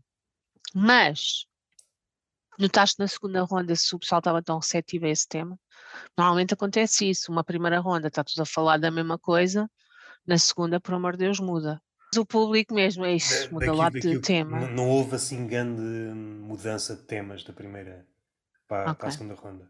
Depende muito dos sítios Sim, onde é. acontece o slam, né? Tipo, cada slam é diferente. Vai experimentando, eu acho que é fixe.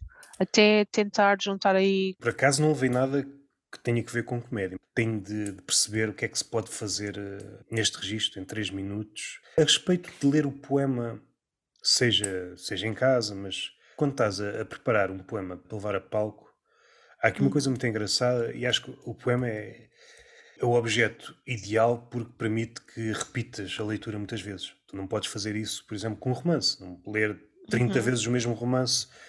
Poder podes, mas é um exercício condenado. É só se tivesses que pagar uma promessa, uma pistola apontada à cabeça, de caso contrário, não vejo ninguém fazer isso. Por força do tamanho do poema, o poema é curtinho, ou há poemas curtíssimos, tu podes tentar leituras num poema.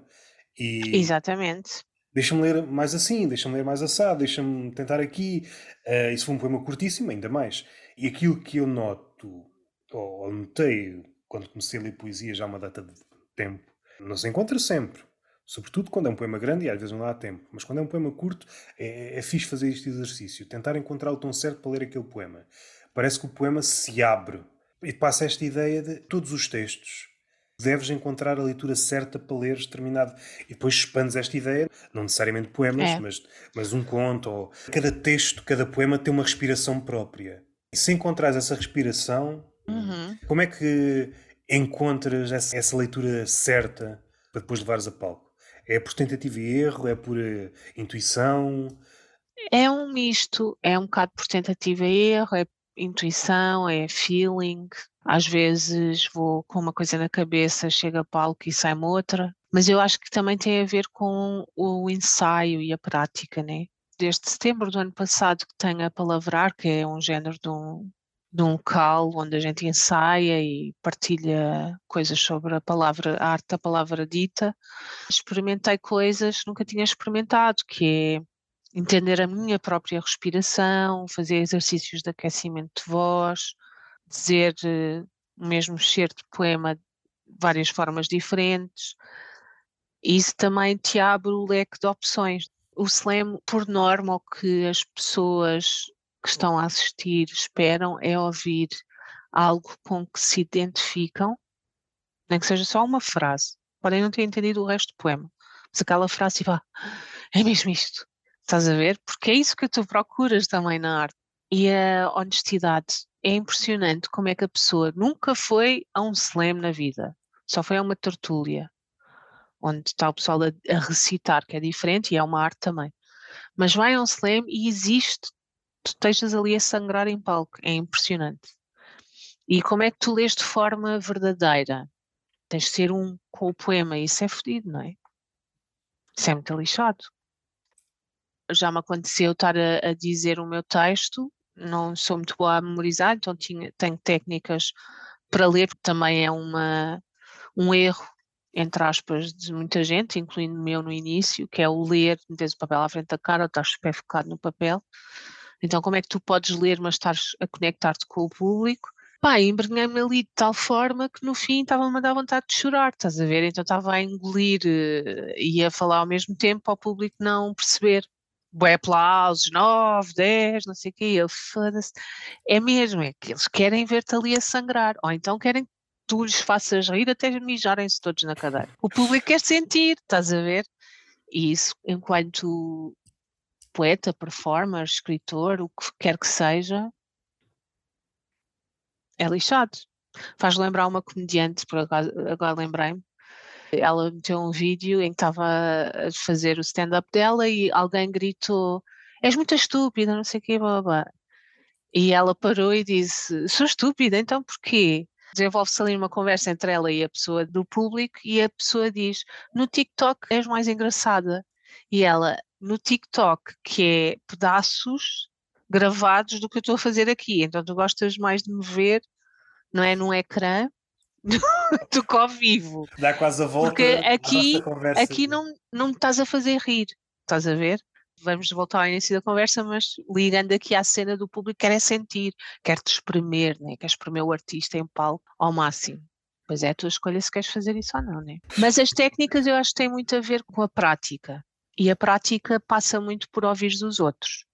Tu não podes nunca ter hipóteses sem ouvir os outros. Como é que tu vais fazer? Vais ao YouTube? Não dá. Ao vivo, a sentir, a escutar, a perceber o que é que tu não gostas. E está tudo bem, o que é que tu gostas. Ou o que é que tu achas que aquele podia ter feito melhor, então vou eu experimentar. É um bocado isso. À medida que experimentas, tu até uhum. podes já ter dado conta de algumas falhas, mas são as falhas maiores. E à medida que vais avançando, vais percebendo falhas mais pequenitas, que ao início não eram visíveis, e depois capta a ti se queres ou não corrigi-las. Não tinha assim grande coisa, por acaso tinha aqui apontado coisas que tínhamos dito na outra para não repetirmos. Acho que mais ou menos passamos por esta, mas até podemos voltar noutro tom. Falámos no contexto da pandemia, mas tocando nela e saindo dela, a evolução do Poetry Slam em Portugal. Uau! Nesta trajetória, começaste mais ou menos quando começou o Poetry Slam em Portugal mais ou menos. Sim. Até os dias de hoje. 2010. O que é que cresceu e o que é que minguou? Eu acho que é, é cíclico, como tudo. Acho que agora estamos numa fase em, em que o slam em Portugal perdeu assim um bocadinho a força, vá, porque há muitos eventos de poesia. Eu acho que o slam quando apareceu foi assim, bah, grande cena, porque não havia tanta oferta. Então, por um lado, ainda bem que há uh, montes de eventos, por outro, é triste, não é? Porque o Slam é um espaço que sim tem a componente da competição, mas que isso serve vários propósitos. Um deles é levar as pessoas a, a outros países, por exemplo, se tu ganhas o nacional e conheces outros poetas, fazer parcerias, que se calhar de outra forma não conseguirias tão facilmente e gerar essa comunidade. Mas acho que agora gradualmente já se está a voltar a ir mais aos slams porque, e isto é o discurso que eu tenho ouvido, porque eu falo muito com as pessoas, que sim, há muita oferta, mas também os eventos têm sempre o mesmo, a mesma fórmula. Então já há aquela vontade de procurar algo diferente, então voltamos ao slam. E isto é sempre assim. A única coisa que me preocupa não é os eventos em si, porque isso há de sempre haver. É mesmo a falta de apoios por exemplo, e vou dizer isto porque eu acho que já eh, temos que falar sobre isto, que é nós desde 2015 que tentamos candidaturas à DG Artes e nunca conseguimos, com um dossiê de atividades brutal, né? Poetas internacionais já cá tiveram, Portugal a ser representado por pessoas lá fora, porque não há financiamentos para poesia, o Poetry Slam não encaixa em lado nenhum. É o que? É performance? É, é poesia? É literatura? É, então andamos nisto, nesta luta, e é fedido quando tu queres, por exemplo, trazer cá, sei lá, o Mark Kelly Smith, qualquer dia passa para outro mundo, né? que o homem já está nos 70 e tal, e não tens dinheiro, estás sempre a mendigar e, e queres eh, potenciar esse, esse intercâmbio artístico com outros poetas, é migalhas, e quem diz para o slam diz para todas as artes poéticas. A poesia em Portugal não é apoiada de todo. O apoio que existe agora é quer participar na coletânea sobre saudades da Chiado Editora? E eu, feita parva, disse, sim, eu posso mandar um poema. Ah, o seu poema foi selecionado. E eu, olha, bacana, vou mandar um livro. Não, compras o, teu, o livro a 25 euros. E é se quiseres.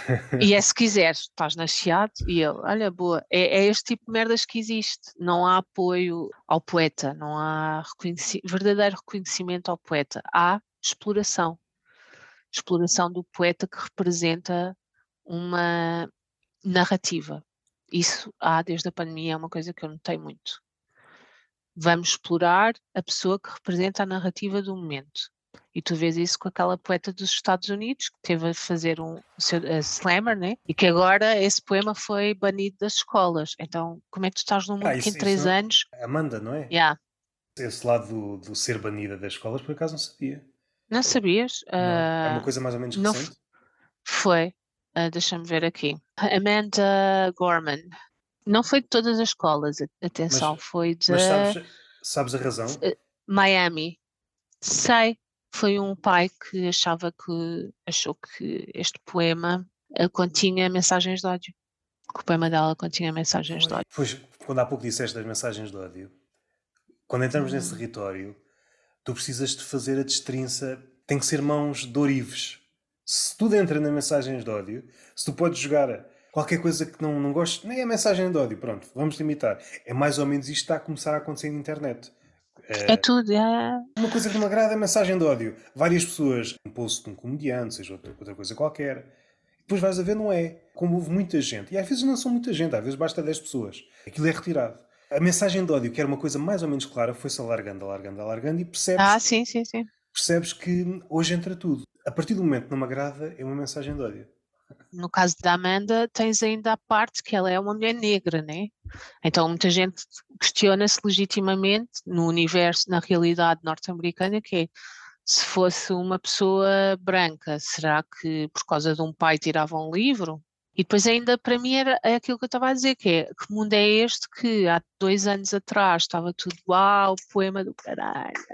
E, tipo até dois anos a seguir é tipo, tira, tira da biblioteca da escola, E- não e pode ler isso. indo ao início, essa apresentação parece-me que foi um bocadinho instrumental. Uma Hum. pessoa nova, ela é negra, ela é muito boa no que faz.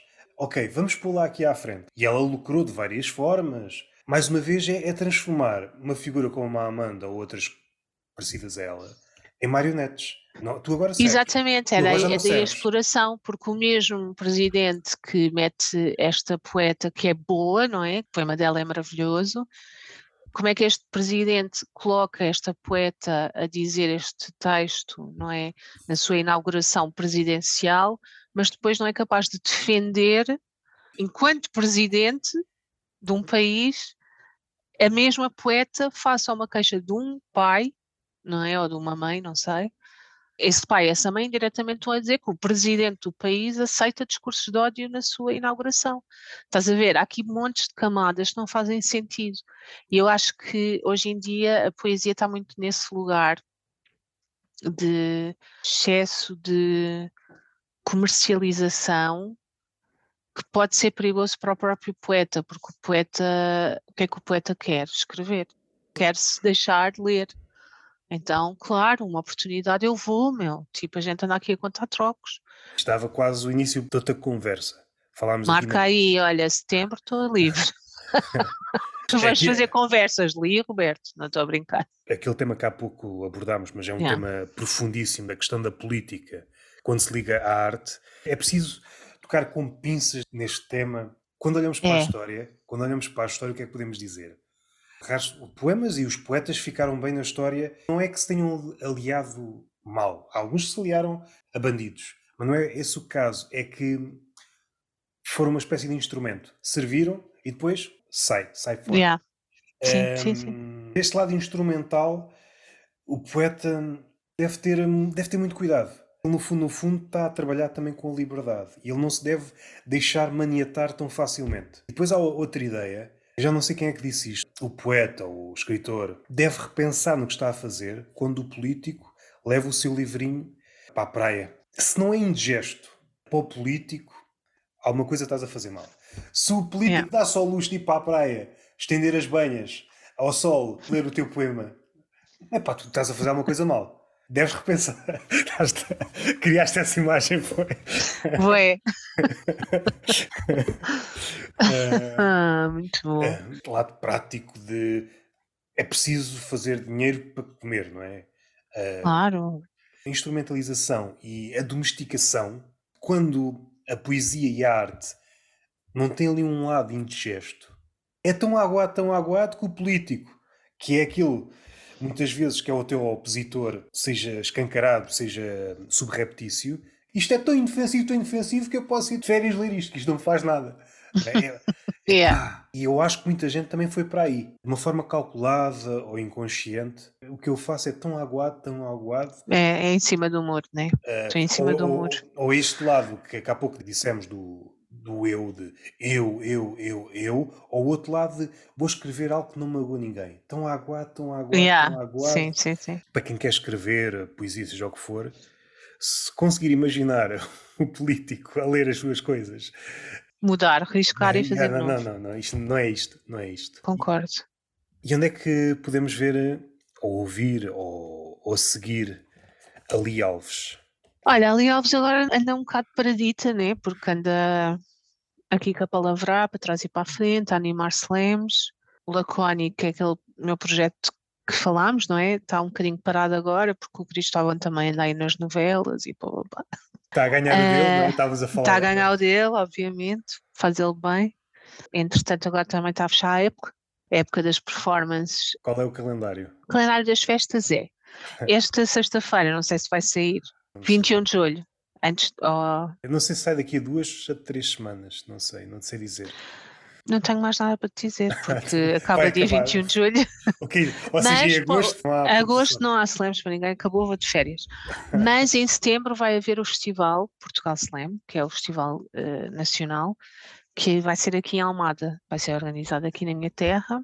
Ainda não posso revelar muito da programação porque está ainda a ser fechado, mas www.portugalslam.com não fazemos reels, mas somos for reals, ok? Eh, E tu vai participar para vires, faz favor. As datas ainda não se sabe, sabe-se que é em setembro. é isso? 7, 8 e 9 de setembro. Fica já aqui para quem, para quem quiser saber. Sim, sim, sim. Também tentei eh, ver, opá, não sei se os teus ouvintes também estão aqui perto desta zona da Almada, mas a Palavrar vai continuar, que é um coletivo eh, que eu estou aqui a coordenar um bocadinho por módulos, não é? Que vai de outubro, e é, é que eu não tenho o dia, mas começa em outubro até junho do ano que vem, é tipo mesmo a época, está dividido em módulos, pá, para a gente explorar o que é o slam, o que é que é o spoken word, o que é que é escrever através dos teus sentidos, o que é que é memorizar texto, o que é que é escrever para palco, meter em cena e depois criar performance e apresentar. Quem estiver Eh, interessado pode mandar mensagem para o teu Instagram, por exemplo. Pode. Ou então eh, no Instagram também tem a palavrar. Mas podem mandar para mim. O meu público é sobretudo Lisboa e do, do Porto, é onde estão a maior parte do- dos comediantes. Por acaso, isto Tem que aqui. haver mais comediantes para o slam, porque o comediante é como o poeta meu. Amargurado, Não é? A gente sei. precisa disso. Porque mais amargura? mais amargura? Uma que falta- amargura, mas com uma roupagem có- cómica. Por acaso apontei aqui para ver o stand-up poetry, procurar no YouTube o que é que há sobre isto. Sim, sim, sim, sim. Nos Estados Unidos é onde há, há bastante pessoal a fazer isso. Certamente há pessoal a fazer as duas. Há alguém que faz stand-up poetry faz stand-up ou ao contrário. É assim, se calhar até, eh, por acaso isso é uma coisa interessante, não sei se vais encontrar mesmo stand-up poetry, mas porque acaba por ser pessoal que faz slam poetry, mas cómico, estás a entender? e- Por isso é que acho que vem daí o stand-up poetry. Vamos pode haver- investigar. Até pode haver, se calhar, pessoas que fazem poetry slam dito normal, seja isso o que for, e de vez em quando, ah, hoje apetece-me fazer, se calhar, um deste mais cómico. Pode também Yeah. acontecer isso. Há alguma coisa que queiras fechar, que tenha ficado no ar e, e, e penses, epá, isto Não, ficou... só que eu agora quero-te em Almada, Roberto, por amor de Deus. Eu Vai lá tenho- participar em mais slam. Tenho de experimentar outra vez para falhar, tentar falhar melhor. Não foi bom, mas não foi mau o suficiente para não fazer outra vez. Para odiares, sim. Sim, ficou ali no, no meio. Vamos Deixa lá. jantar agora. Mas olha, obrigada a sério mais uma vez por eh, quereres falar comigo.